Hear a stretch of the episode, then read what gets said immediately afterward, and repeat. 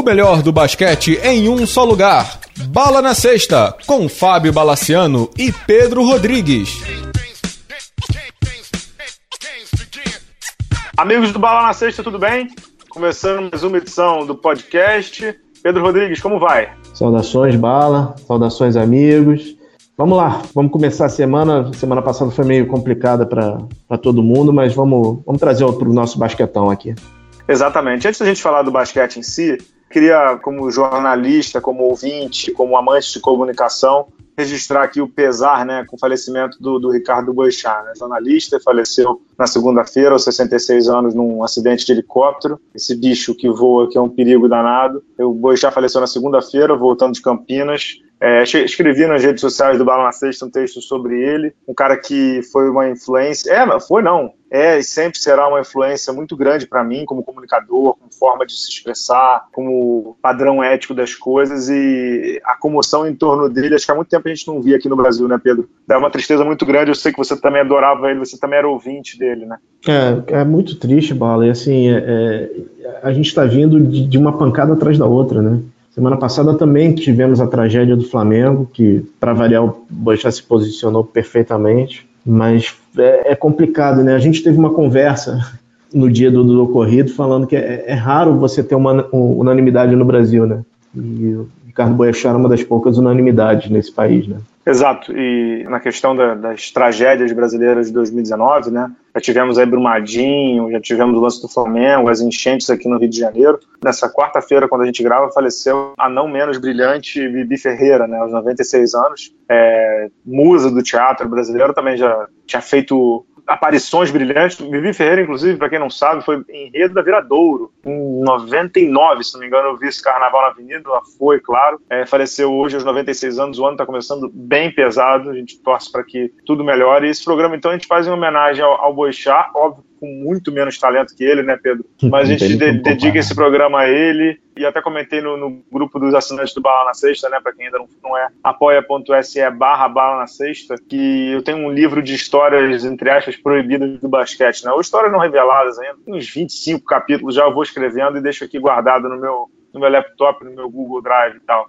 Tem uma com Boixá, um dia eu vou poder revelar, mas esse programa é em homenagem a ele. Vamos ao, ao programa, vamos começar com a NBA, já fazendo uma, um agradecimento aos três apoiadores aqui desse podcast, o Turista FC, Mr. Boller e o aplicativo Lua.net. Para quem ainda não usou o aplicativo Lua.net, usando o cupom BALA23, você oferece desconto para os seus clientes. Divirta-se, venda muito e boa sorte nas campanhas promocionais do Lua.net. Vamos de NBA aqui, Pedro.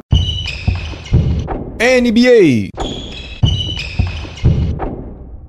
Na semana passada, a gente comentou aqui com o Davi Feldon a questão das trocas envolvendo os times da NBA, né? Lakers, que não pegou nada, o Clippers, que se desfez de todo mundo, e os times do leste. Os times do leste, até escrevi isso no Sexta essa semana, temos quatro que viraram, digamos assim, os front, front runners, né? Os, os principais candidatos ao título. Mas eu fui até certo ponto injusto, porque o terceiro do leste hoje é o Indiana Pacers. Então eu queria me debruçar contigo aqui, nesse primeiro bloco de programa, sobre esses esses cinco do leste aí, pela ordem no momento em que a gente grava: Bucks 42 e 14, Raptors 42 e 16, Indiana 38 e 19, Boston 36 e 21 e o Philadelphia 36 e 21. Abaixo disso, a gente tem o Brooklyn, o Charlotte, o Detroit, o Miami e até o Orlando Magic e o Washington. Quem diria o Washington Wizards brigando por playoff nesse pálido e tenebroso leste. Mas vamos se debruçar nos cinco primeiros aí, Pedro. Vamos começar pelo de melhor campanha. O Milwaukee é sim candidato ao título da NBA, concorda? Quando eu digo candidato ao título da NBA, porque se tem chance de ganhar o leste, vai para a final, tem chance de título. Que campanha maravilhosa do Bucks. Tem um, tem um texto, inclusive, no blog sobre o time de Wisconsin, da terra do queijo, e mostrando como o Mike Budenholzer e o Kobe Bryant exerceram e exercem uma influência sobre esse Bucks que é para valer, né, Pedro?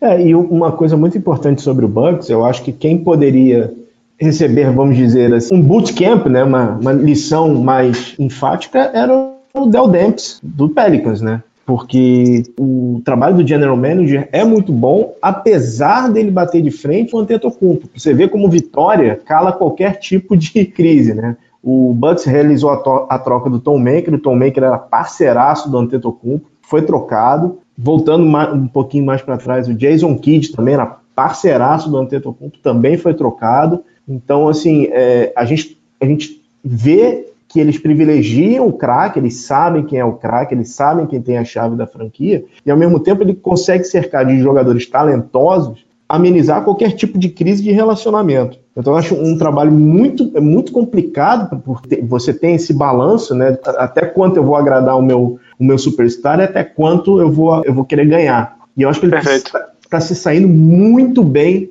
nesse quesito, né? O general manager, inclusive, é novo, né, Pedro? Ele, uhum. O John Hammond, que era o, o cara que draftou o Antetokounmpo, ele foi pro Orlando, né? Tá lá no Orlando. É Peter Rutter, alguma coisa assim. Ele estava na, na, na, diretoria do Bucks há muito tempo e foi pro cargo de general manager. Eu concordo inteiramente contigo. O que chama atenção nesse Bucks é que, além das coisas que eu citei de estatística, né? Líder em, líder em rebote da NBA, o segundo time que mais chuta de três, é, chama atenção que é um time que, seguindo o manual do, dos grandes times da NBA, é, você tem um All-Star, que é o mais difícil, né? Você tem um unicórnio, que é o Antetokounmpo, 27 pontos, 12 rebotes, 6 assistências por jogo. É um unicórnio, não tem dúvida, certo, Pedro? Não, não tem dúvida. É, é o superstar da próxima década. Isso. Para desespero do nosso querido Bruno Fiola, que tem resistências ao, ao Antetokounmpo. O Antetokounmpo é um superstar e, e você, você vê isso no seu Phoenix. A gente viu isso no, no Philadelphia do Iverson. Exemplos não faltam, uhum. né? o, o Bucks está conseguindo cercar o Antetokounmpo de jogadores muito bons. Ah, Bala não tem craque para jogar com ele. Realmente, se você olhar, Pedro, não tem um craque do lado dele. Mas você tem jogadores muito bons. Chris Middleton, 17 pontos por jogo. Eric Bledsoe, que você conhece bem, 16 pontos por jogo. Malcolm Brogdon, cara, calor do ano, ano retrasado, que é um cara de segunda rodada de draft. 36 escolha. É um cara que está com 15 pontos, 5 rebotes, 3 assistências por jogo. O jogador que veio de Virgínia. Então, e chutando 40% de 3. E o Brook Lopes, quem diria, que saiu do Lakers e continua jogando muito bem, 27 minutos por jogo, 12 pontos, com caras vindo do banco para fazer justamente o que o Antetokounmpo não faz, que é chutar de 3. Então, todo mundo que vem do banco do Bucks chuta no mínimo 30% de 3. Né? Ilyasova, Tony Snell, George Hill, DJ Wilson e tantos e outros, né? E Mirotic, exatamente, que está agora. E Mirotic é. que agora acabou de chegar para o time, está se recuperando de lesão e tudo mais. Isso chama atenção, né, Pedro? É um time que não, não parou, né? Durante a temporada ele fez movimentos. Antes da temporada ele já fez movimentos, que foi trazer o nosso bravo Brook Lopes e o Ilyasova. E durante a temporada ele também não parou de fazer movimentos. Trouxe o George Hill, trocando pelo Método de la Vedova e trouxe o, agora o Ilyasova. É um time que está preparado, se preparando para ganhar, né? É, e só lembrando, né, o Chris Middleton é um dos primeiros, se não, quiçá o primeiro All-Star que veio da D-League, né? Exatamente. Ele começou em 2012 na D-League, foi galgando é, ponto a ponto e subiu. Cara, a minha única preocupação com o Milwaukee, se é que a gente pode chamar de preocupação, é o seguinte: o Milwaukee com o Antetokounmpo nunca ganhou uma série de playoff e a expectativa é levar o leste. Então, realmente dosar... Gerenciamento de expectativa, né? Exato, exato. Porque realmente, é, se ele não passar da primeira fase, vai ser uma catástrofe. Catástrofe tal qual o Lakers, mas isso é outro assunto. Mas é, a expectativa está muito alta muito, muito alto. Então, é, é, o Budenholzer realmente tem um trabalho complicado pela frente, né? Não, complicado. Só sobre o, o, Bucks, eu sei que talvez não seja momento, mas o Bucks não ganha uma, não ganha uma série de playoff desde 2001, há muito tempo, não vai para uma final de NBA desde 74. E para a temporada que vem, Pedro, o Bucks tem poucos jogadores sob contrato. Uhum. Então, o Eric Bledsoe é free agent, Chris Middleton tem um player option, mas obviamente ele vai sair do player option porque ele está ganhando 3 milhões. Ele, ele vai ser, digamos assim, albarroado por, propostas mais altas, ele vai sair disso. O Brook Lopes tem um contrato de um ano só, então vai ser um trabalho, depois dessa temporada, de, de muito convencimento. Mas é óbvio que você convencer jogadores a ficar num time que foi para uma final do leste é uma coisa, você uhum. convencer jogadores saindo em primeira rodada é outra, né? E, eles, e, o, interessante deles, eu acho que nisso eles já foram muito bem, eles renovaram com o Antetokounmpo lá atrás, muito baixo. Então tem jogadores ganhando max deal de 40 milhões, o Antetokounmpo está ganhando em 2021 27 milhões. Ou seja, ele já, ele já tá quase 13 milhões abaixo, isso dá uma flexibilidade muito grande para o time pagar um pouco mais em alguns jogadores. Então, o Chris Middleton, por exemplo, é um cara que eu iria muito pesado nele, até pagando mais do que ele talvez ganharia, deveria uhum. ganhar. Então, o Bucks, ano que vem, ele tem 86 milhões já comprometidos, já é muita coisa. E eles vão ter que dar alguma coisa nesse no, no Chris Middleton. Para mim, Chris Middleton Eric Bledsoe e Brook Lopes, eles têm que encontrar uma maneira de renovar, de alguma uhum. maneira. Eles têm, nem que seja pagando taxa, eles têm que encontrar alguma maneira de renovar. O Tony Snell tem um contrato ruim, na minha opinião, 11 milhões para o ano que vem, tenta despachar, não sei o quê, porque eles têm que tentar manter esse trio que faz do Antetokounmpo um jogador melhor. A grande dificuldade do Antetokounmpo é o chute de três. Esses caras conseguem... Isso é a grande, a grande magia do basquete, né, Pedro? É você conseguir esconder as deficiências com as qualidades dos seus companheiros. E eles conseguem, né? Por isso que é importantíssimo o playoff. Se eles chegarem à final da NBA, cara, vai ter taxa de luxo, não sei o que, até porque eles estão com arena nova, eles estão com tudo. Arena nova, exatamente. Eles vão querer manter a arena com gente lá dentro. Então, eu acho que é, depende muito, muito do playoff. Se for mais uma decepção, eu não sei como é que, como é que eles vão tratar esse, esse grupo. É, a grande vantagem é que, é que, assim, tudo leva a crer que ou ele vai passar em primeiro ou ele vai passar em segundo, né? Uhum. A grande vantagem é que você pegaria numa série de playoff um Detroit, um Miami, um Charlotte, é muito difícil de você não passar, né? Depois é que vira caroço, né? Porque você pode pegar aí um, um Boston, um Philadelphia, que aí o duelo já fica um pouco mais difícil. Eu concordo contigo que tem que ter um gerenciamento de expectativa, porque normalmente na história do basquete a gente vê times que saem assim, né, Pedro? Não jogar playoff, joga e ganha a primeira rodada, joga ganha duas rodadas, perde na primeira, depois ganha tudo. Como foi o Golden State, né? A história do Golden State é assim, né? Você perdeu muito. Time bom de basquete, time que perde muito junto. Então vamos entender depois como é que vai ser esse, esse gerenciamento de expectativa e mais que isso, como é que vai ser esse Bucks em playoff, né? É, eu estou muito curioso para ver como é que eles vão se comportar. E além do, do, de ver como o Milwaukee vai se comportar, a gente sempre teve aquela pergunta, né? Como seria o, o Budenholzer com um, um superstar no playoff, né? Ele é bem com Atlanta, parava no LeBron. Né? Vamos ver como é que ele vai se comportar, né? Exato, exato. E, e, é isso também, né? Budenholzer nunca teve um superstar. E vamos combinar também, Pedro, o Antetokounmpo também nunca teve uma pressão, mas ele nunca teve um spotlight tão em cima dele para esse playoff, né? É, a gente vai falar um, um, pouco no segundo bloco sobre, sobre a questão do MVP, mas o, o, o digamos assim, o primeiro quarto, do, assim, do, os 25 primeiros jogos da, da, da, NBA, ele, ele foi o dono e foi o nome cogitado para MVP, né? Obviamente surgiram outros candidatos, a gente vai falar muito do, de um deles no próximo bloco, mas o, o nível que ele está jogando é, é, absolutamente absurdo, né, cara? Absurdo, absurdo. Podemos passar para o Toronto? Vamos para o Canadá. Toronto que contratou o Mar Gasol, e os primeiros jogos do Marc Gasol pelo Toronto está saindo do banco. O Nick Nurse falou que não pretendia mexer muito na rotação inicial, mantendo o Siakam, o Ibaka juntos, uma dupla que combina para 32 pontos e 15 rebotes junto. Eu acho que o Nick Nurse está certinho, né? O encaixe está bom e para um técnico calouro, qualquer coisa que ele possa fazer, eles mexem no vestiário. Então ele optou por segurar a onda e o Gasol é muito tranquilo, aparentemente, de, nesse começo. Tá muito tranquilo, aparentemente, nesse começo. Esse time, né, Pedro, é o time do Kawhi Leonard, né? O Kawhi tem 27 pontos, 7 rebotes, 3 assistências por jogo. É o time dele. Em cima do Toronto, em cima do Kawhi também tem muita pressão, né? Tem muita pressão, mas eu queria voltar um pouquinho no Gasol.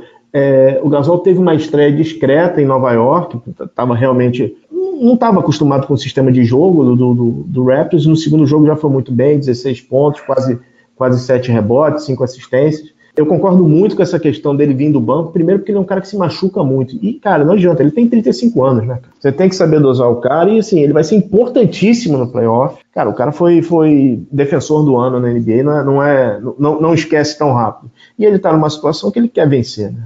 voltando um pouco na questão do Raptors e ser o time do Kawhi Leonard, é, eu fico impressionado como esse time mudou de, de um ano para cá. O Raptors, no, na temporada passada, ele mudou o estilo de jogo e tinha o melhor banco da NBA, conhecido por isso. Esse banco foi totalmente dizimado, os jogadores todos foram trocados, CJ Miles, uh, Wright e outros menos votados. E hoje tem um dos melhores quintetos da, da, da NBA capitaneado pelo Kawhi Leonard, né? é impressionante a mudança desse, desse time, na velocidade que ele mudou, e passa sim pelo Leonard, né? Pelo, por ser o time dele, né? Eu acho que está claro quem é o dono do, da florzinha no Canadá, né, cara? É, tá claro quem é o dono da florzinha no Canadá e outro movimento do nosso bravo Masai Ujiri, o, o general manager, ele tá trazendo Jeremy Lin para esse final de temporada em Toronto. Dizem inclusive que o, o, o Toronto é um dos favoritos para ter o Wesley Matthews, que levou o buyout do Knicks essa semana. É, é. Tá trazendo Jeremy Lin e o. Já, já vou te botar aí na, na roda. É, muito pela ausência também do, do Fred Van Vliet, o armador que estava vindo muito bem do banco, jogando junto com, com o Kyle Lowry em alguns momentos. É, e aí você vê como é que o cara, como você disse semana passada aqui, né, o Massai joga outro jogo, ele tem uma visão muito diferente. O, o Jeremy Lin, os melhores momentos dele são quando ele faz a dupla armação. Uhum. Ele fez isso muito bem no Charlotte com o Kemba Walker, muito, muito bem no Charlotte com o Kemba Walker voltou de lesão no Nets e tal, e agora ele vai, vai poder reeditar isso com o Kawhi, com o Kyle Lowry, com, com esse time do, do Raptors. Gostei muito do movimento do Toronto, que já tinha conseguido o Patrick McCaw, né, que saiu do Golden State lá falando aquelas loucuras. É um time que tem jogadores muito bons no time titular e tá com um banco cada vez mais redondo também, né, Pedro? E com o Jeremy Lin, só, só acrescentando um pouco, você tira um pouco uma pressão, um pouco da pressão do Lowry, né? Você sempre tem um playoff complicado, né? Então você pode fazer a armação do jogo com o Jeremy Lin, como você falou, que sai muito bem do banco e é um, cara, é um bom armador é, principal reserva. É, Bala, só uma coisa, Wesley Matthews já assinou com o Pacers, tá? Ah, fechou no Pacers? Fechou no Pacers. Ah, legal. Legal, então retire o que eu falei. ah, cada, tá um a um, tá um a um hoje. Não, tá tranquilo. Então, esse, esse Toronto, eu concordo contigo também, que é o time do Kawhi, é o time do desafio também, né? Eu acho que com o Kawhi ali, muita pressão que tinha no, no, no Kyle Lowry, quando você fala Kawhi e Kyle Lowry enrola, né, a língua, né? Uhum. É, quando, você, quando você tinha o, o Lowry e o DeRozan, a pressão ficava muito neles. Eu acho que a pressão esse ano vai, vai ser no Kawhi. É um cara que não liga muito para isso, né? Não liga para nada, ele não ouve nada de fora, ele não se mete com nada. Então eu acho que vai ser bom pro, pro Toronto ter o. A gente falou do spotlight no, no Giannis Antetokounmpo, ter o spotlight do, do Kawhi Leonard não no Lowry. Vai ser bom pro Toronto e que ótimo trabalho do Nick Nurse, o técnico, técnico. Surpreendente, surpreendente. Só lembrando que assim essa lua de mel tem que durar um, um tempo razoavelmente grande para o Toronto, porque o Kawhi é, é, é alugado, né? Ele não está definitivo, ele não, não tá com as chaves lá. O Kawhi Leonard é, é um jogador que está alugado, ele tem a opção de ser free agent nesse, nesse meio de ano. E, de novo, esse playoff vai ser decisivo, né?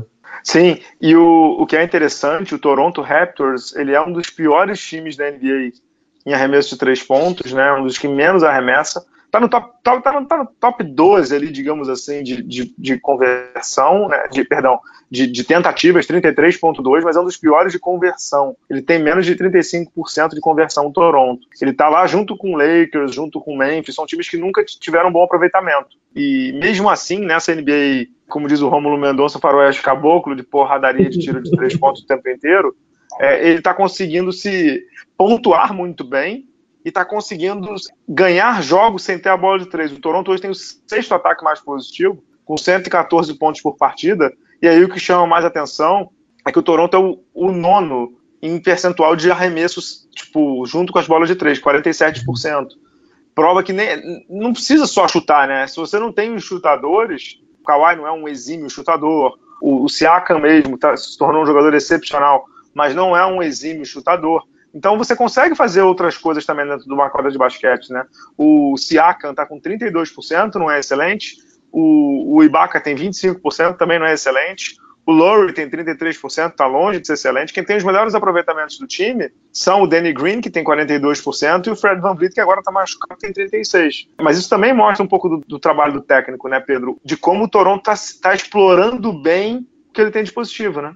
É, é, realmente, né? Para um técnico calor, tudo bem que ele estava debaixo da guarda do Dwayne Casey durante muito tempo. Para um técnico calor é um trabalho importante, até porque você tem variáveis muito complicadas nesse meio do caminho, né, cara? É, eu, eu, tenho muita curiosidade para ver como é que eles vão se comportar no primeiro jogo do playoff. Né? Ah, sim. Para mim, é, eu não sei o nome do dono do Toronto, mas assim, se eu sou o dono do Toronto, sabe quando você pagar. Como é que chama isso? Futebol? É bicho, né? Uhum. É, bicho, é bicho no vestiário. É, só pro primeiro jogo, entendeu? Só pro primeiro jogo da, da pós-temporada, para evitar problema, né, cara? Porque, como é, diz o outro, não é, não é necessário você passar por isso, né? É, mas hoje, por exemplo, o Raptors teria um matchup bem tranquilo para ele, que era o Hornets, né? Se você meter o Kawhi Leonard em cima do Campbell Walker, na verdade, meter o Kawhi Leonard em qualquer jogador da NBA, o cara não joga, né?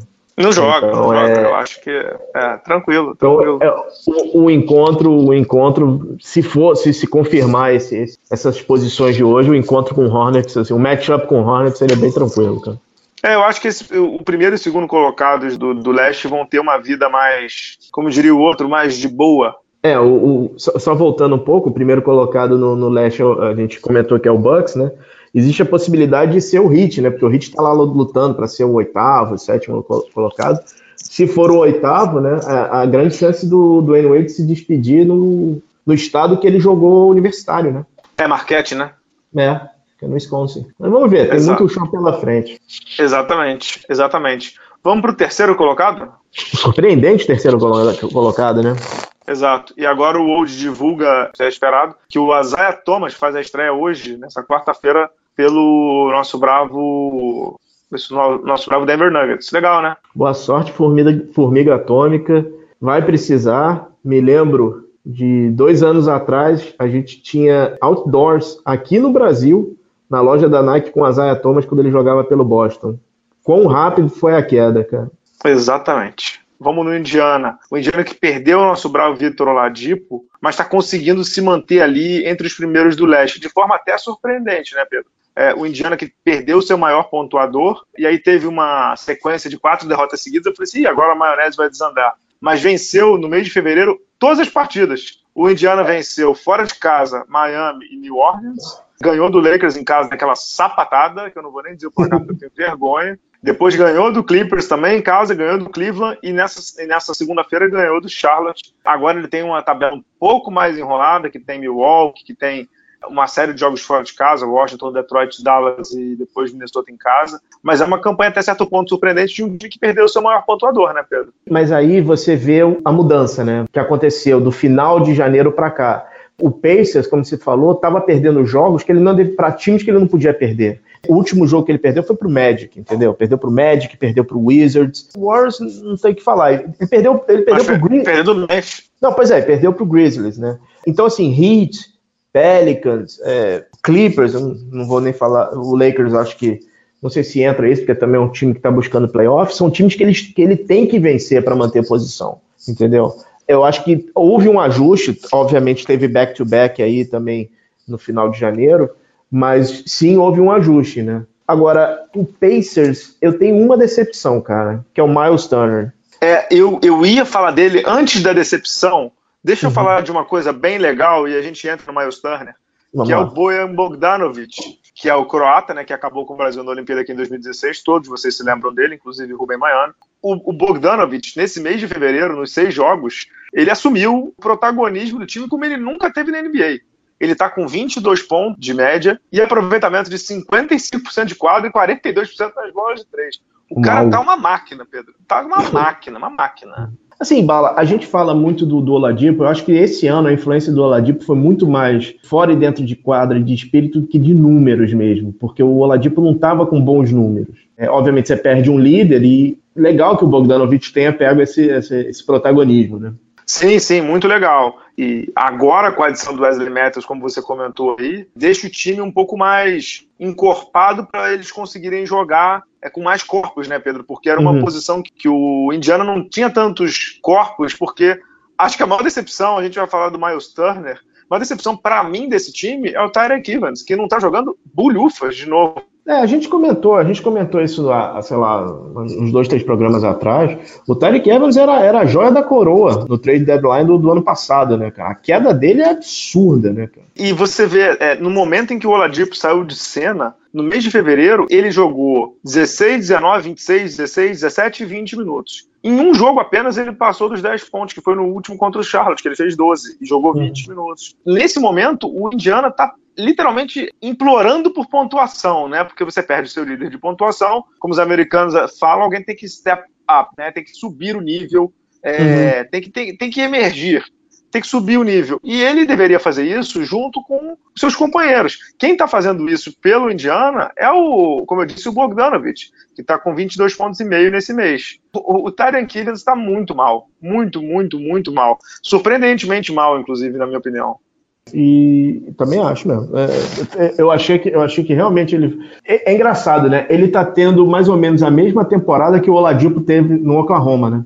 Exato, muito bem lembrado. Eu ia falar um pouco parecido com isso, que é, não é que ele não, ele não assumiu o protagonismo, pelo contrário, porque o protagonista desse time é o Oladipo vai continuar sendo. Mas uhum. eu acho que ele não entendeu a função dele ainda, e é uma função que tem que ter pontuação do banco. O, o técnico, o Nate McMillan, chegou a colocá-lo titular é, em duas partidas e já voltou para o banco, entendeu? Já voltou o Tarek Evans para o banco, porque não deu, muita, não deu muito jeito, não, cara. Não, não deu muito não jeito, não. Estranho, né? O, a forma como ele está jogando, né? Demais, demais. E minha outra decepção, como eu comentei há pouco, é o Miles Turner, né? Apesar de ser o líder de tocos na NBA, eu achei que ele fosse evoluir mais. E o jogo dele parece que não, não evoluiu muito, né, cara? Ele parece ainda ser o jogador de um ano e meio, dois anos atrás. Né? É, então, o Miles Turner, ele não tem médias ruins. Se você olha a média dele em fevereiro, 16 pontos, 5,5 rebotes, 3,5 tocos, você vê que é, são números consistentes, mas é uma coisa que eu falo muito sobre o Brandon Ingram também, é que ele está no quarto ano dele na NBA, já não é nenhum, digamos assim, novato, ele já está completando quase 300 jogos na liga, já é uma coisa que a gente olha e fala assim, pô, não é um, não é um neófito, digamos assim, né, da brincadeira, tá, tá lá e, e tem seu papel. Mas a média dele é idêntica à do ano anterior, idêntica, 12,7, 6,4 rebotes, esse ano 3,5 pontos, 7 rebotes. Não, não, mudou muita coisa. Não mudou muita não, coisa não. e com a minutagem é praticamente igual. Poderia ser uma versão dessa década de um Chris Bosh, entendeu? Mas parece que não está se frutificando nesse, nesse sentido, né, cara? Não, acho que não. Acho que não e nem acho que vai ser. Eu uhum. acho que ele vai ser. E acho que, inclusive, o Indiana acabou se dando bem, né? Porque no começo da temporada teve um papo de renovação de contrato e que ele não aceitou uma proposta, se não me engano, se não me engano de 100 milhões por quatro anos. Agora, né, meu amigo, vai ter que. Alguém vai ter que diminuir essa pedida aí, né? Então, que vem o Indiana tá com a folha bem vazia, bem, bem vazia. Ele, inclusive, o Miles Turner. Ah, perdão, o Miles Turner já renovou. Ele renovou por esse valor de 18 milhões até 2023. Erro meu aqui. Foi, renovou a conversa rodou, voltou e ele renovou. Acho que o Indiana fez bem, não, não pagou tão, tão acima por ele, não. Mas é um jogador que eu acho que não vai passar disso, Pedro. Eu também acho que não. Infelizmente, eu tinha, tinha altas expectativas em relação a ele, cara. Eu achava que o, o time. É. O time já ia ser dele nesse momento, entendeu? Sim, ou dele junto com o, junto com o Oladipo, né? Sim, sim, sim.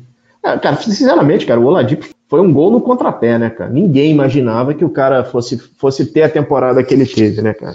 Por todo o histórico que ele tem, né, cara? Exato. E falando em decepção, falando em decepção, vamos pegar um aviãozinho ali pertinho. Vamos pegar um aviãozinho ali na costa leste. Pedro, o que acontece com o Boston Celtics? Estava vencendo loucamente. O Kyrie Irving é um dos jogadores mais efetivos da NBA é, desde dezembro. Estava numa sequência animal. O Celtics saiu de 25 e 18 para 35 e 19, ou seja, 10 vitórias e uma derrota nos últimos 11 jogos, até que teve o jogo contra o Lakers e o jogo contra o Clippers.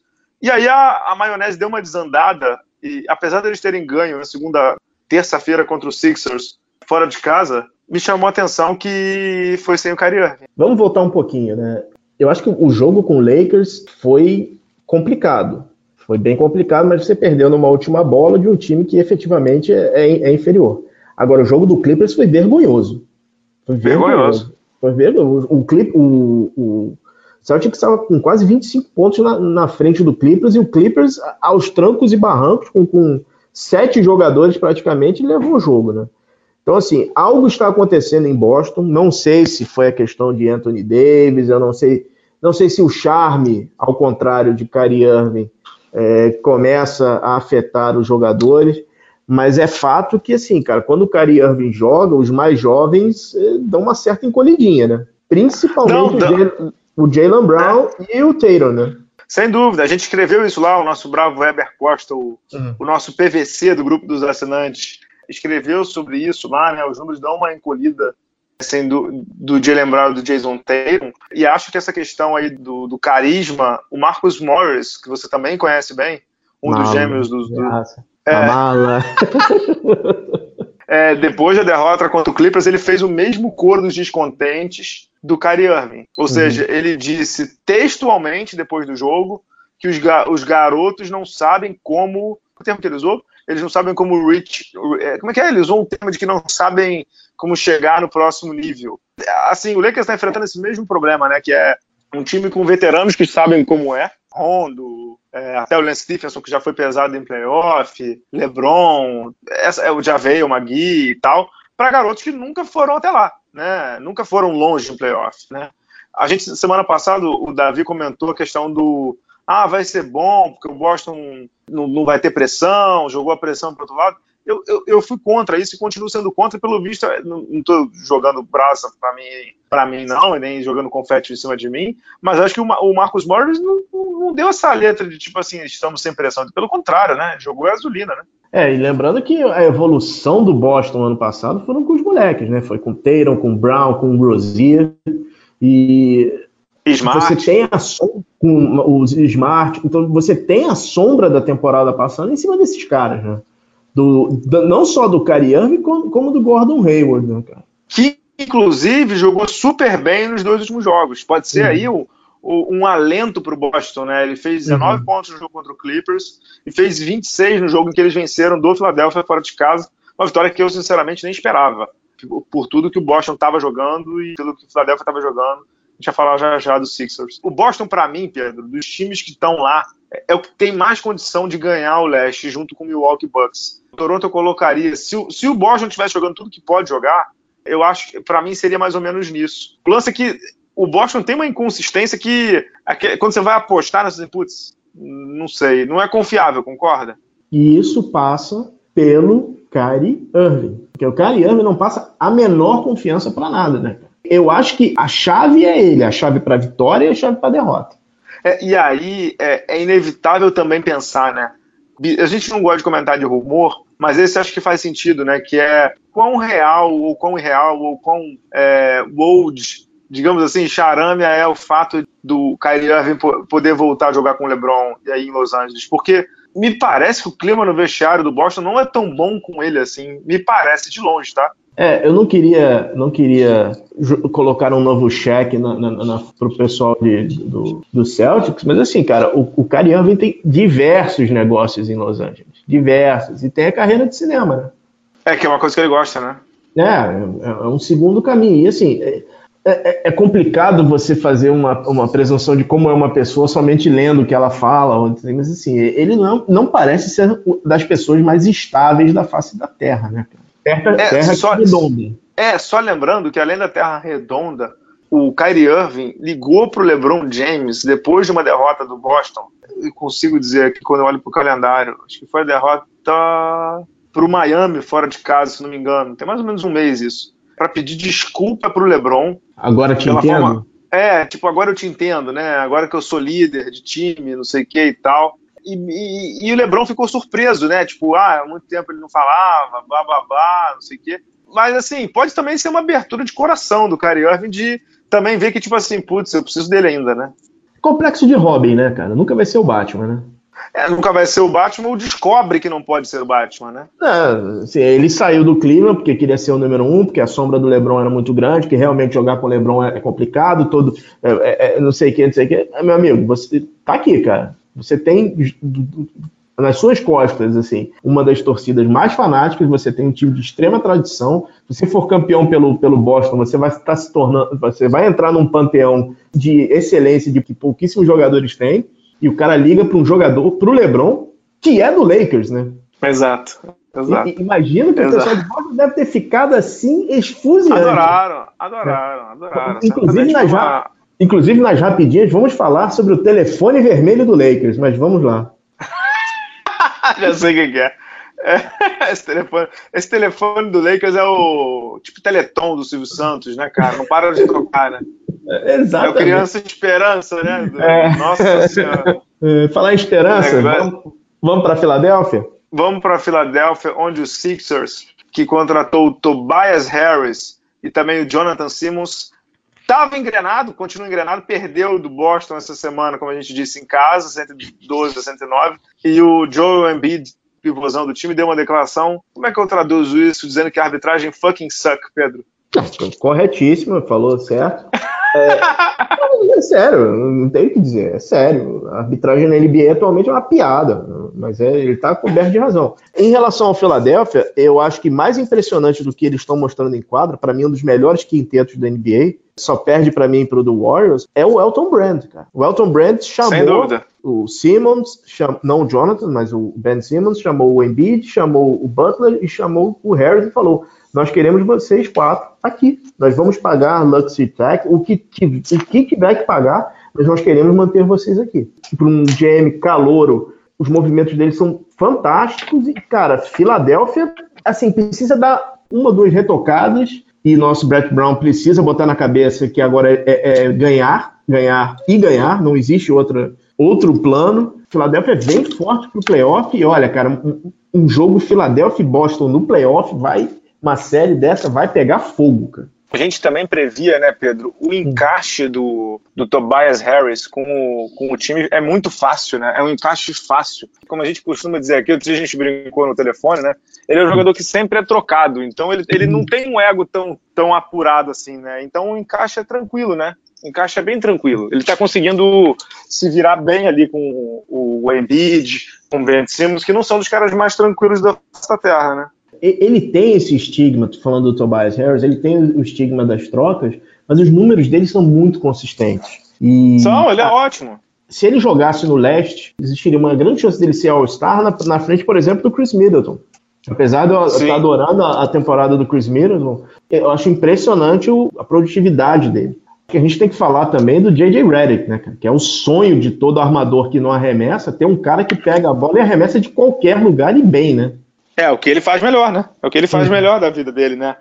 E há muito tempo, né? A gente chegou a comentar isso no, no grupo lá dos apoiadores do Bala na Sexta, como ele se especializou em algo que a NBA hoje pede muito, que é esse chute de três, né? Uhum. Então, ele, ele, literalmente, ele é um cara que estudou o jogo, estudou como ele poderia se tornar um jogador melhor, né? É um grande exemplo, um grande jogador que aceitou receber menos para ficar no Philadelphia, porque também viu o cenário, né, Pedro? Como veterano, o Red, que também é podcaster, né? Tinha um podcast lá junto com o Ous na época. Ele entendeu o role dele, como se diz na NBA. Ele entendeu a função dele e entrega muito bem, né? Acima do esperado, na minha opinião. É, não jogou junto, mas são dois ex-Clippers fazendo a diferença, né? Que é, que é irônico, né?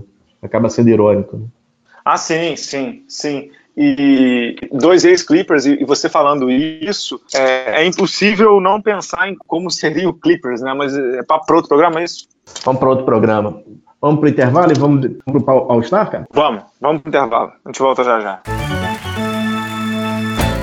Já pensou em curtir os maiores espetáculos do mundo? Escolha o seu jogo que o Turista FC vai cuidar de tudo. As viagens mais insanas e os melhores pacotes. Tudo personalizado para você, amante do esporte. Eu vou te dar uma ideia da jogada perfeita. É bola na gaveta e bala na cesta. Você vai curtir estilo MVP e vai entrar pra história essa trip maneira. Ingresso, transporte, hospedagem, seguro, viagem, tudo que você precisa. Os melhores jogos, tudo sob medida. Super Bowl, futebol europeu e corrida. Bola da vez, NBA atento a cada jogada. Assistência de bandeja, cesta de três. Vendo de perto a enterrada. Combine com os amigos, chegou a sua hora. Turista FC, torça mundo afora. Curta nossas redes sociais e também dê um confere no turistafc.com.br. Pedro Rodrigues do Rosário, você quer fazer apostas do All-Star Game comigo, que é nesse fim de semana em Charlotte, é isso? Podemos, podemos fazer as apostas. Teremos agora, finalmente teremos o All-Star Game em Charlotte, né? NBA voltou atrás, não, não é que voltou atrás na decisão, mas a cidade de Charlotte mostrou que está em conformidade com o século XXI, está recebendo o All-Star Game e o grande anfitrião, acho que, acho que não pode, pode pedir melhor, é o senhor Michael Jeffrey Jordan, um dos donos do Charlotte Hornets. Teremos aquelas atividades de sempre no fim de semana da NBA, né? Sim, é, antes das atividades de sempre, você quer falar aí de como é que ficou os times LeBron e o times Antetokounmpo, não? Vamos lá, vamos, deixa eu pegar aqui certinho para não ter problema. Uhum. Você quer fazer pelo, pelo, pelo começar pela sexta-feira e fazer os palpites? Você que manda, meu amigo. Eu sou seu, eu sou seu, seu, seu funcionário. Tá bom, bala. vamos vamos para os palpites, então. A gente começa na sexta-feira, né? O emocionante Celebrity Game, né? Quem vai ganhar? Passo. Passa, né? É, passa, né? Passa, né? Só uma curiosidade do, do, do Celebrity Game, o Ray Allen vai jogar, né? E o, Jay, o Ray Allen joga esse ano. É, podia jogar com o Rondo, né? pois é, né? mas compensação na sexta-feira tem um evento interessante que é o, Rising Stars, né? Que são jogadores novos, novamente time time Estados Unidos contra o time mundo. O time mundo é muito mais forte que o time, time americano. O head o técnico vai ser o Dirk Nowitzki. O Dirk, por, por, acaso, é um dos caras que mais vai trabalhar esse, esse fim de semana das estrelas, né? É verdade, tá morto, coitado. É. Então, assim, entre, entre os, os, jogadores do time mundo, a gente tem o, o Bogdanovich do Kings, tem o Gildas Alexander do, do Clippers, tem o Markkanen do Bulls e, é claro, Luka Doncic do Dallas, né? Do lado americano, a gente tem o Trey Young, o Kuzman e o Donovan Mitchell, que acho que é o, é o grande nome desse time. Você acha que os, os americanos vão ganhar esse ano, cara? Eu acho. Eu acho que sim. Eu acho que tem muito hype em cima dos, dos gringões ali, você sabe que o americano odeia esse tipo de, de, de hype. É, exa exatamente. Eu vou com, com os americanos, e você? Eu vou com os gringos, com o Doncic. O técnico do time USA é o, é o Cariani? Não, é o Dwayne Wade. Tá errado aqui. Bom, é, eu vou no Doncic, cara. Eu acho que o Team World vai, vai, vencer, porque o time americano é muito mais fraco que o, que o time, time mundo. Bom, no sábado, a gente tem o, o desafio de habilidades com Conley, Doncic, o Fox do Kings, o Jokic, Kuzman, Tatum do Celtics, Vucevic e Trey Young. Quem você acha que leva, cara? Cara, eu vou votar no Trey Young, sabia? Acho, é. que ele tá, ele, acho que ele tá bem motivado, né? Vou no Aaron Fox do Kings, cara. Que é o jogador mais rápido da NBA, né? É, por aí. E, e, eu acho que o ponto engraçado, né, cara? O ponto alto desse, de, desse sábado, para mim, vai ser os, os, os, três pontos, né? Três Sem pontos. Você, você, vai ter o Kemba Walker, Kemba Walker, Chris Middleton, Damian Lillard, Buddy Hill, Joe Harris, Danny Green, Seth Curry, Stephen Curry, Dirk Nowitzki e, e Del Devin... Curry. E Del, e Del Curry. e Devin Booker. E aí, quem é que você acha que leva, cara? Para mim, o mais desafiante desse desafio de três pontos é o Novitsky chegar ao final de um minuto e ter chutado todas as bolas, né? eu acho, eu acho que vai dar o Chris Middleton. Eu tô indo só em zebra. Eu vou votar no Booker, no Devin Booker, do Phoenix Suns. E aí, Bala, por último, devo dizer que eu, eu, eu consultei uma vez, consultei duas vezes, mas eu não encontrei All-Stars no campeonato de enterradas. Tá difícil. É, mais uma vez, né? É, de novo, né? A gente tem o Miles Bridges do Hornets, que nem era o melhor cara para colocar lá, eu acho que tinham outros caras melhores para colocar. O John Collins do Hawks, o Diallo do Thunder e o Dennis Smith Jr. do Knicks. E aí, Bala? Cara, que insosso, hein? Meu Deus que, do céu. Que insosso. Não te... Caraca, Chuck Diallo tá indo, é isso? É, é Diallo. Nem o Ferguson foi. O Ferguson, ele pelo menos enterra com força, né? Caraca, acho que é um dos piores lineups de, enterrado da história da NBA, né? Há muito tempo, né, cara? Nossa, tá muito ruim mesmo, cara. cara eu não palpite, cara. Eu vou no. Eu vou no. Da casa, o Bridges, mas assim, que loucura. Cara, eu vou no John Collins do, do Hawks. Acho que eu. Normalmente um, um, um, cara mais novo sempre aparece nesse troço. E, e ele tem um, um, fato engraçado que ele é grande, né? Ele tem, ele tem 2 metros e, e 10. Ele Normalmente os caras maiores não, não levam muito. Eu só espero que o Dennis Smith Jr. não leve, mas isso é outro problema, cara. Você pegou pinimba dele, né? Ah, detesto esse cara, cara. Eu, eu, eu, eu, eu, vou, eu vou dizer para os senhores, eu estava, eu estava em casa, eu recusei o afago da minha família para ver Cavs e Knicks, cara. Que, que final de jogo horrível, cara. Meu Deus do é, céu. É, mas aí você também pede, a culpa é tua.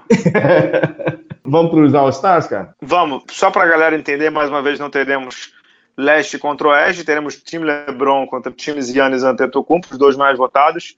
É, conta aí, Pedro, conta primeiro qual é o time do Antetokounmpo. Vamos lá. Paul George, Antetokounmpo, Embiid, Curry e Walker. Vindo do banco, Chris Middleton, Jokic, Westbrook, Blake Griffin, DeAndre Russell, Vucevic, Kyle Lowry e Dirk Nowitzki. O técnico é o Mike Budenholzer. Que é o, o próprio técnico dele, né? Exato. E tem dois jogadores que, que. E ele tem um companheiro de time com ele, né? É, vai jogar 10 minutos cada um. É. Segurar ali.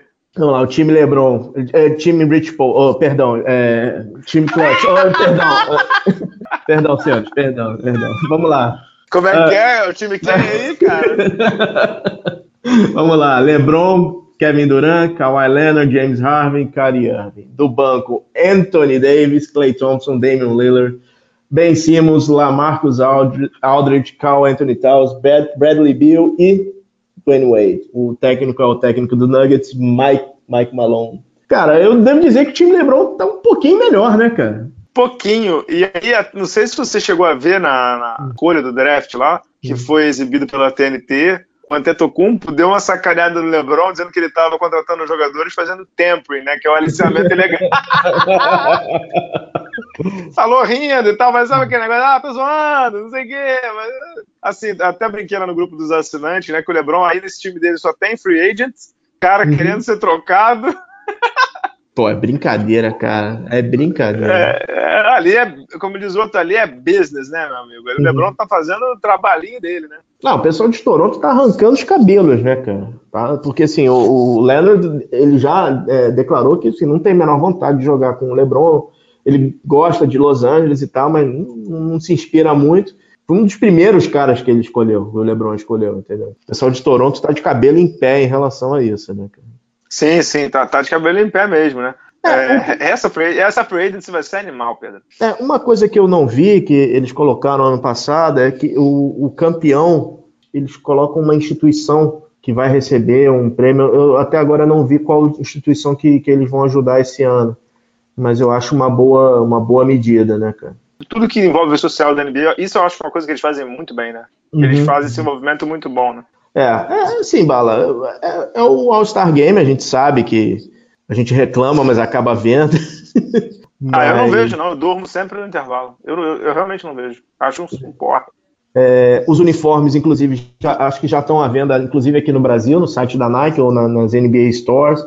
Obviamente, não, acho que você não vai, não vai conseguir do Carl Anthony Towns, nem do Vucevic, mas acho que do Duran, do LeBron ou até mesmo do Curry, acho que, que as pessoas conseguem comprar aqui no Brasil. Mas é, é isso, né? Cobertura da ESPN e no League Pass, né? Até agora o League Pass não, não pelo menos eu não recebi nada se vai estar aberto ou não, então o pessoal fique de olho que na conta da NBA que de repente o League Pass se não, se não me se não me engano, tá? Posso estar cometendo aqui um equívoco e se, se estou cometendo já peço desculpa antecipadamente.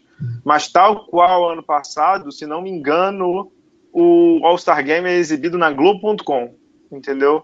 Pois vale a pena ficar de olho. Se não me engano, tem isso, tá?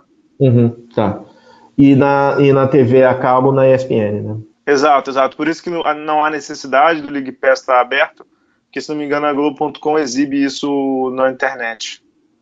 É, não vai ter cobertura em loco, mas tudo bem. Acho que esse ano não tem nenhum chamariz como teve o Oscar alguns anos atrás, mas vamos ver. Eu, eu confesso que eu tô, tô torcendo pelo time Yannis, mas Tô achando meio difícil, cara. Ah, agora, só, só, a gente sempre critica aqui a NBA e tudo.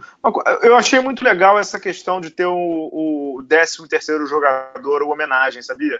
Gostei mesmo e, sensacional, e... sensacional, sensacional. Mas tem uma coisa que eu não gostei, e aí até comentando lá no grupo também, o pessoal concordou. Na verdade, foi até o, o Arthur é, comentou isso, a questão do, do, do peso dos votos para os titulares, né? E aí eu acho que pode ser um tiro no pé da NBA, porque a NBA esse ano, pela primeira vez, colocou o, o, os titulares com um peso dividido entre jogadores, é, técnicos e o público, né? Cada um com um peso diferente aí, chegando a, um, a 100%, dividindo, não sei o que. É uma conta meio doida, mas assim, te, teve isso. E por isso, inclusive, que o Luca Doncic não entrou. Eu fico me perguntando só, porque assim, eu sei que gerou distorções, né? Yao Ming de titular em algumas vezes, é, ano retrasado. Acho que o medo foi o Patulha, né? Ano uhum. retrasado, quando o Patulha quase entrou e tal.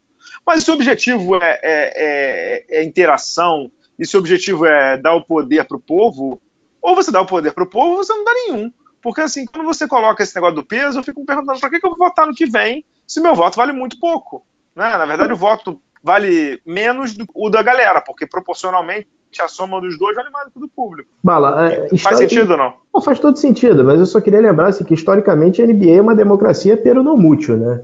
Lembrando que o Magic, a gente volta até 92, que o Magic Johnson é, jogou o jogo das estrelas quando, porque já tinham impresso a, a, as cartelas para as pessoas votarem. E ele acabou jogando o jogo com todos, é, tudo que estava acontecendo na época. Esse ano, por exemplo, eu, eu espero que não seja aí, não seja por isso, mas o meu lado, o meu lado diabinho, digamos assim, acha que eles abriram essa questão do Dirk Nowitzki e do Dwayne Wade porque o Derrick Rose não entrou. Porque é... houve uma, porque houve uma porque houve uma comoção popular em relação a ah, o cara ser uma história de, de volta e não sei o quê. E aí, esses dois caras, esses dois nomes, meio que dão uma certa abafada nesse, nesse, nessa história. Ah, porque, ah, sim, sim, sim. Porque essa história dos votos, sim, pegou muito mal, né, cara? Sim, pegou mal, ninguém entendeu. E, e eu acho que é isso. A NBA fez campanha com o Google, é, ah, você digitando o nome do Google, não sei o quê, papapá. E, mas vem cá, o meu voto vale menos do que o do, o do LeBron e do Mike Budenholzer, é isso mesmo? Tipo, então por que vocês estão me chamando para votar, né? Não, não, faz sentido, concorda? Não, concordo contigo. Mas assim, Bala, é, é, é... votação em All-Star Game é sempre polêmica. Tem um jogador que você queria ver, um jogador que você não queria ver. É... Por exemplo, não, não, não, não querendo. Não é nada contra o jogador, mas assim, o Vucevic vai para o All-Star Game. Tá tendo uma senhora temporada, mas, cara, e aí? Ah, tem que ir mesmo, mas é, é, a questão da homenagem eu gosto. Eu gosto da homenagem. E um ponto também que eu achei que, que acho que a NBA tem que dar uma revisitada. Eu sempre a favor da democracia e da transparência. Mas quando você coloca os jogadores para votarem nos titulares, de novo essa questão do critério. Você viu como é que foi a votação do Jokic? Não, não vi. O Jokic estava, tipo, em nono entre os jogadores votando. tipo, o Jokic é candidato a MVP, meu amigo. Não é que ele é candidato a titular da NBA, do, do All-Star Game. Ele é candidato a MVP, é, simplesmente, entendeu? E, e os caras não votam nele. Então você fica começando a pensar, putz, espera aí, cara, isso aqui é uma panela, né? Para usar um termo que a gente costuma usar aqui. É um, um círculo fechado absurdo, né, Pedro? Não, sim, mas, cara, Bala, não, não adianta, não, não, existe método perfeito, eu concordo contigo. Assim, é, é, por isso que é raríssimo você ter um jogador do Atlanta ou do Kings escolhido para o evento. Acontece, não existe uma expressão boa para isso, mas é uma panela, sim, é um, é, é um panelão, cara. Panelão. É, vamos para o último bloco de basquete brasileiro de rapidinhas? Vamos lá. Falta já já. We know game. Vista-se com atitude dentro e fora da quadra. Mr. Baller é a marca com o DNA do basquete. Camisetas e bonés personalizados, criados com alto padrão de qualidade para a academia, para o dia a dia, para o seu lifestyle. Visite nossa loja em mrballer.com.br e conheça nossas estampas exclusivas, pagamentos via cartão de crédito ou boleto bancário. Se preferir, chame a gente no WhatsApp 47 99754 0272. Siga também o Mr. Baller no Instagram e na nossa página do Facebook.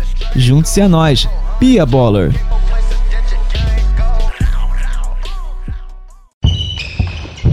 NBB. Pedro, para fechar aqui o podcast Bala na Sexta, é, a gente teve no fim de semana passado em Franca o jogo das estrelas do NBB. O time Brasil venceu o time Mundo e teve Jefferson William como MVP da, da partida. Ele que nem jogaria, ele acabou entrando conta do, da questão aí do Flamengo, né? Os jogadores do Flamengo se ausentaram devido à questão do, do, do incêndio lá do, do, do Ninho do Urubu e tal. O Jefferson William foi chamado às pressas, assim como outros atletas. O NBB Brasil foi o, o vencedor da brincadeira. Lucas Dias, me ajuda aí. Lucas Dias de habilidade, no Vezaro de três. Isso, e, e o, Mogi, o Mogi recuperou a, a, o trono a de. coroa. É, de, do rei das enterradas aqui do Brasil. Dessa vez pelo Botafogo, ele foi campeão do torneio de enterrados. É, o Mogi que se tornou o primeiro jogador a ser campeão de, de torneio com uniformes diferentes, né? Campeão de torneio de enterrado com uniforme diferente.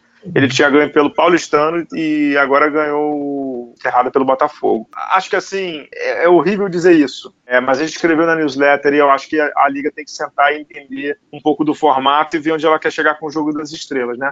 Claramente, é, houve uma, para mim, uma diminuição de valor em relação aos dois últimos anos do, do, do Ibirapuera. Eu estive em um você esteve em outro, né? Você esteve nos dois, na verdade, né? Dois, nos dois. Teve nos, teve nos dois. Para mim, principalmente em relação ao show do intervalo, né?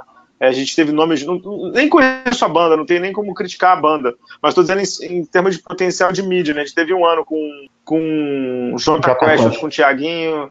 São bandas, você pode não gostar, mas são bandas conhecidíssimas do cenário brasileiro, né? E esse ano a gente teve essa Atitude 67 que eu, que, ok, eu não sou público, realmente, eu não, talvez não precise conhecer, mas eu fui conhecer lá na hora e achei o, o, show bem, bem, bem devagar, bem devagar. Eu acho que a Liga tem que revisitar o formato, tem que conversar. Não é uma crítica, não, acho que o negócio foi legal e até fui, fui, fui mal interpretado, acho que reforço aqui.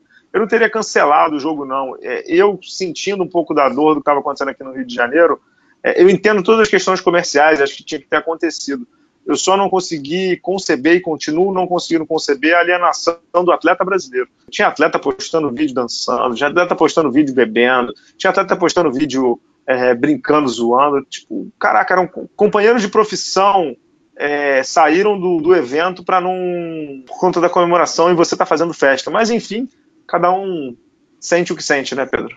Posso falar aquela notinha da newsletter, cara? Pode é complicado você, você ter uma atitude dessa, né? Vendo o que aconteceu com, com o Olivinha, né? A gente publicou na newsletter essa semana que o Olivinha soube do, do, do, do da tragédia no Ninho no Urubu é, logo cedo, ficou transtornado, que o Gustavo, Gustavo que, pelo que, eu, pelo que eu entendi, foi uma atitude dele, em conjunto com os jogadores, falou assim, não, vamos, vamos embora daqui, não tem o menor clima para festa, para esse tipo de coisa, né? E assim, todo mundo viu, né? Todo mundo viu o que estava acontecendo.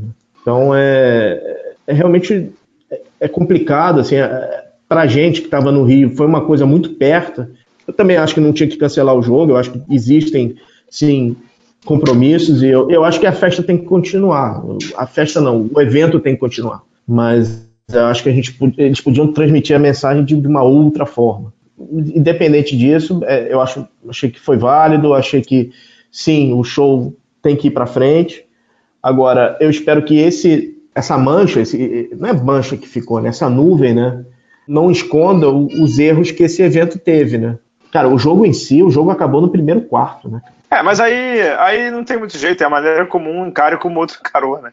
Você é. vai ter sempre o jogo das estrelas, não tem muito jeito. Isso, vai, isso, vai, isso, isso é normal. Bom, só lembrando, cara, que ano passado a gente teve Kobe Bryant no, no, telão, no telão, né, cara? Então, assim, o, o sarrafo estava um pouco alto, né, cara? Tava, tava um pouco alto, tava um pouco alto. Acho que a liga tem que, tem que conversar para entender o, o que vai acontecer, né? Essa semana aqui no Rio de Janeiro, mudando um pouquinho de papo para ganso, é, eu não vou. Eu, você quer falar um pouco do Flamengo, não? Fala aí. Bom, nesse ano vai ter o torneio internacional da FIBA, né? Flamengo, Austin Spurs, São Lourenço e o qual é o, qual é o time grego mesmo?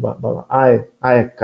AEK, AEK. AEK da, da Grécia. É um quadrangular, é, o jogo é agora na sexta-feira, os jogos começam às seis da tarde, e a final no domingo, né? Eu vou, mas eu vou como pessoa física, é, como pessoa, é, como pessoa física, não como pessoa jurídica.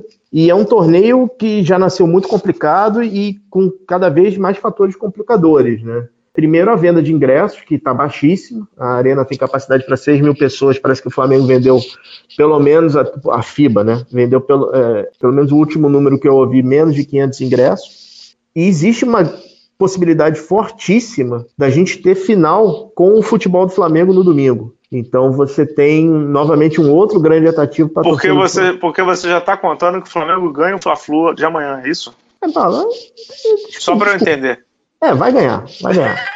Vai ganhar, vai ganhar, vai ganhar. Vai ganhar. E, e, e outro fator complicador é o seguinte: pode ser o primeiro título. Não estou dizendo que o Flamengo vai ganhar, mas assim, a diretoria do Flamengo tem que pensar muito bem na eventualidade do Flamengo ganhar o prêmio, qual vai ser, como o Flamengo vai se portar. E aí o Flamengo tem a oportunidade de mostrar que realmente basquete é o orgulho da nação, né? E assim, partindo desse pressuposto aí do Flamengo num eventual final, né? Já que a tabela já foi toda é, crivada para isso, uhum. como diria o, o, grande filósofo Alborguete, a tabela está pronta para isso, né? Flamengo na final, né? Tanto que botaram os campeões continentais juntos numa semifinal, algo absurdo, mas enfim, que a FIBA e o Flamengo e quem quer que seja pensem no domingo, em caso do Flamengo ir para a final da Taça Guanabara, em como é que faz uma promoção para levar a galera de um lado para o outro com distâncias gigantescas, né, Pedro? É, a FIBA colocou transportes, né, aqui, mas, mas perto da região da arena, né? É, independente disso, Bala, assim, eu acho que a torcida do Flamengo tem que ir. A torcida do Flamengo tem que ir, e... porque, cara, é, é inexplicável essa, essa ausência no, no ginásio, entendeu? Eu acho que o, o, basquete, inclusive com essa não participação no jogo das estrelas do NBB, mostrou também que entende a importância do que aconteceu e entende a importância da instituição Flamengo. É, se você perceber bem, o Olivinha não está postando quase nada em rede social. Então, os caras estão. O Olivinha sempre é um cara que está muito aberto, é muito transparente, brincando, mas ele está quieto. Então, é, é, hora da torcida abraçar o time e a instituição, cara não estarei no ginásio por não concordar com esse tipo de torneio, não farei nenhum tipo de cobertura. Acho esse torneio, desculpe o termo, é uma piada, piada, piada, piada, piada. Já escrevi isso no blog. Acho esse torneio uma piada. Acho que o torcedor do Flamengo tem que tem que apoiar o time incondicionalmente, merece. Mas eu tenho muito medo da repercussão de o Flamengo ganhando, que é bem possível, porque o Flamengo tem um time maço, um ótimo técnico, jogadores aí internacionais, blá blá blá, de como é que o Flamengo vai gerenciar esse, esse turbilhão de emoções que é a sua torcida, né? Vai tentar colocar no mesmo bojo do, do, do, do ano que ganhou do Maccabi, se for isso, é uma, é uma loucura, Pedro, desculpar. Não, não é, não é. Longe, longe de ser, longe de ter importância e longe de ser, ser comparável ao Mundial. É longe disso. Só lembrando, senhores, que o, o, o último jogo do Flamengo foi, pelo NBB, foi vitória contra o Franca, né? O Flamengo virou o jogo com o Olivinha como grande destaque. Né? Então, assim, o time vem embalado, né? Não sei como é que ele vai estar tá no, no jogo de, de, de sexta-feira, né? Mas vamos, vamos ver como é que ele, eles vão se comportar, né? Exatamente. Fechando aqui o programa com as famosas curtinhas, porque senão os queridos balinhas vão, eles vão acabar com o programa, porque o negócio já está esquentando aqui na, na, na Bala House. Tem as curtinhas aí, Pedro? Eu tenho algumas. Manda bala aí. Cara, quem tá com a orelha quente é o Magic Johnson, né, cara? Magic Johnson parece que tem um telefone vermelho para todos os jogadores da NBA. Essa semana surgiu um, um boato, boato não, um, um fato, né? Que o Ben Simmons resolveu ligar para o Magic Johnson para pedir dicas de como um grande armador, um armador grande, jogaria na NBA atualmente. E o, o, Hall, o Hall da Fama foi muito solícito, conversou horas com o menino, etc, etc. Mala, nenhum problema em fazer, fazer isso, né? O problema é o seguinte: o, o, ele não avisou ao, ao Philadelphia 76ers, o, o Philadelphia foi pego de surpresa, Cara, e antes de ser um Hall da Fama, o Magic Johnson é presidente do Lakers, né, cara? Então, assim, é, tá, eu não sei, eu, eu não sei que mais a NBA pode fazer para punir o Lakers para segurar esse, esses, esses aliciamentos, né, cara? Vide o pessoal, vide o, o, pessoal de New Orleans, né? Então, mas aí eu vou, vou, discordar um pouquinho. Nesse caso, o Lakers não tem culpa nenhuma, porque até de acordo, o, o Philadelphia emitiu uma nota oficial explicando isso que você falou. Que a ideia de procurar o Magic Johnson partiu do Ben Simmons e que o Ben Simmons teria mandado um e-mail para. Não, não entendi bem, né? Mas o fato é, partiu do Ben. Mandou é, pro Rich Paul. Mandou pro Rich Paul. É, bala. Tá claro não, isso, não, não, não, importa. Nesse caso, o, o, Magic Johnson foi informado que alguém queria falar com ele. E aí partiu do Lakers falar com a franquia Sixers. Olha, o seu jogador quer conversar com o nosso general manager. Sugiro que você converse com a NBA para ver se isso é possível, blá, blá, blá. O Lakers é predador, o Lakers é o, o albatroz da NBA, a gente sabe disso. Mas nem tudo é culpa dele, né? Nesse caso, é... então, não é mesmo, né? Ah, eu não sei, Bala. Acho que eticamente o Magic Johnson não poderia ter falado com o Ben Simmons, entendeu? Não, não existe a possibilidade de ele falar com o Ben Simmons. Existe até um questionamento de como o LeBron jogou contra ele nesse último jogo contra o Philadelphia, que o Lakers perdeu. É, eu nem vou entrar nessas teorias da conspiração, mas realmente, você olhar uma edição de vídeo, você vê que o, o, o LeBron simplesmente não marcava o Ben Simmons. Ele dava espaço de quadra para ele. Tem que ver o que está acontecendo nessa, nessas relações. Né? E isso daí, cara, a gente está brincando com essa história do New Orleans. O New Orleans teve a volta do Anthony Davis. O Anthony Davis, a NBA ameaçou punir o time caso ele, ele fizesse o shutdown do Anthony Davis. Eu nunca vi um jogador tão vaiado na NBA, cara. Ele, ele foi vaiado com vontade lá pelo pessoal de Nova Orleans, assim. E existe sim o temor que, que o público abandone de vez a franquia e a franquia tem que se mudar. É, é, tem temores, né? Sobre, sobre o Anthony Davis, era uma das minhas curtinhas. É, o New Orleans Pelicans perdeu de 30 do Orlando em casa, né? Uhum. E o Anthony Davis deu uma declaração no final dizendo que o time não quis jogar. assim, eu só vou dizer uma coisa. Anthony Davis, você como líder do time, pediu para ser trocado. Você como líder do time, armou o... o de, de, de, desculpa o termo. Você armou... Você mais, mais polido. Você armou uma... Uma kizumba. Uma, você armou um tsunami para o time. Os caras estão sabendo que você quer ser trocado porque você disse que eles são ruins. Basicamente é isso, né? né? Ele disse que não está querendo sair porque não tem peças ao seu lado. Você quer que os malucos uhum. joguem contigo? Pelo amor de Deus, né, Pedro? Não, e a situação que o Pelicans está é completamente horrível, porque assim, eles não podem tirar o Anthony Davis, porque o Anthony Davis em quadra, pelo menos eles vão ganhar alguns jogos, o que vai prejudicar a posição dele no draft. Então, assim, é, a situação em Nova Orleans é, é o caos. É o caos aquilo ali, cara. É o caos, é o caos. E eu acho que eles foram super bem quando eles não, não trocaram agora o Anthony Davis. Mas ao mesmo tempo, deixar ele ali é um foguete, né? Não, foguete, né? É o. Ele, assim. Deixei o, o, o, elefante no meio da sala, né? Exatamente. Tem mais alguma é, coisa? Tem mais aí? Tem a Liga Ouro, né, Bala? Quer falar alguma coisa? Liga Ouro começa começando nessa quarta-feira, oito times, São Paulo entre eles.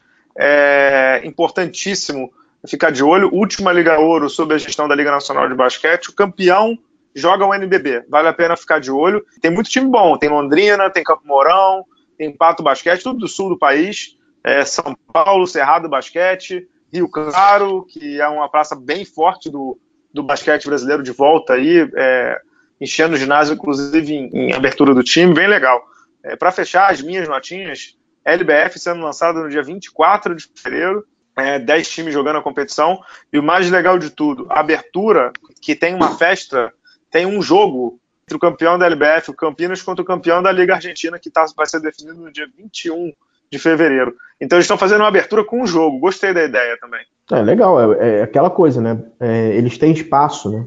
Tem espaço e eles podem experimentar muita coisa. Né? Então é isso, Pedro. Fechando aqui o programa, fechando essa edição do podcast, podcast com muitos assuntos e o All-Star Game. Bom All-Star Game para todo mundo, que vocês não durmam no intervalo como eu faço. É, Divirtam-se, Pedro Amorim. Muito obrigado pela edição. Voltamos semana que vem, Pedro? Voltamos sim. Obrigado, pessoal. Até a próxima. Tchau, tchau.